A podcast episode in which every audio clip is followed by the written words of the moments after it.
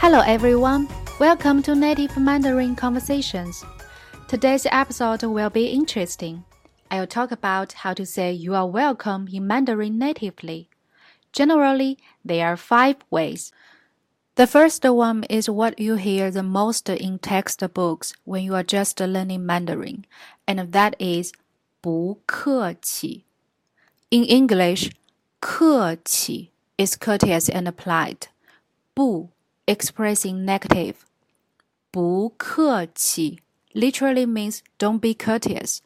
We do use it, but more for strangers or in some serious and formal situations. The dialogue would be 谢谢。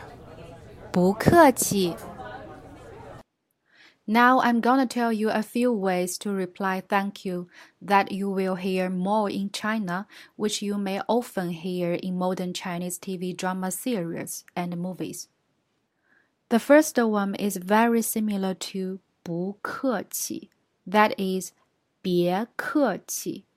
别 means do not, is a synonym for 不, but is more oral, so that 别客气 is more casual. For example, 谢谢。别客气。The second one probably makes you a little confused. That is 客气. It's very casual. We use it for people we know well. 客气 is not a direct you are welcome. Here is you are polite, but you don't need to be so polite. So actually, 客气 and 不客气 mean the same thing. For example, 谢谢。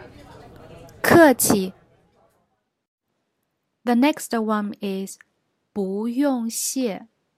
不 is expressing negative. 用 is need to. 不用谢 literally means don't need to thank. For example, 谢谢。不用谢。The last one is 没事儿。 it's a northern accent. Southerners would say 没事. They just differ in accent. They're exactly the same in meaning. Here, I will explain this usage with 没事.没 is do not have. 事 is matter, trouble.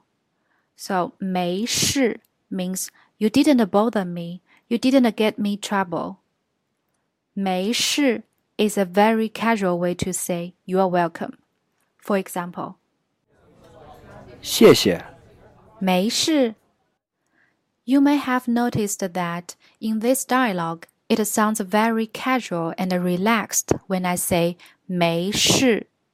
Actually, if you go to China, you will find that people may use 没事 more in daily life.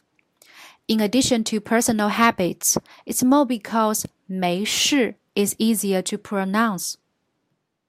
Okay, let's summarize. When we are in a formal situation like a business meeting, we say 不客气. With the strangers, we might say 不客气, or we might choose any of the other four casual ways to sound more easygoing. It just depends on personal habits. Thanks for listening. You can access the notes for the lesson, which will provide you the whole conversation in Pinyin and Chinese characters. See you next time. Bye bye.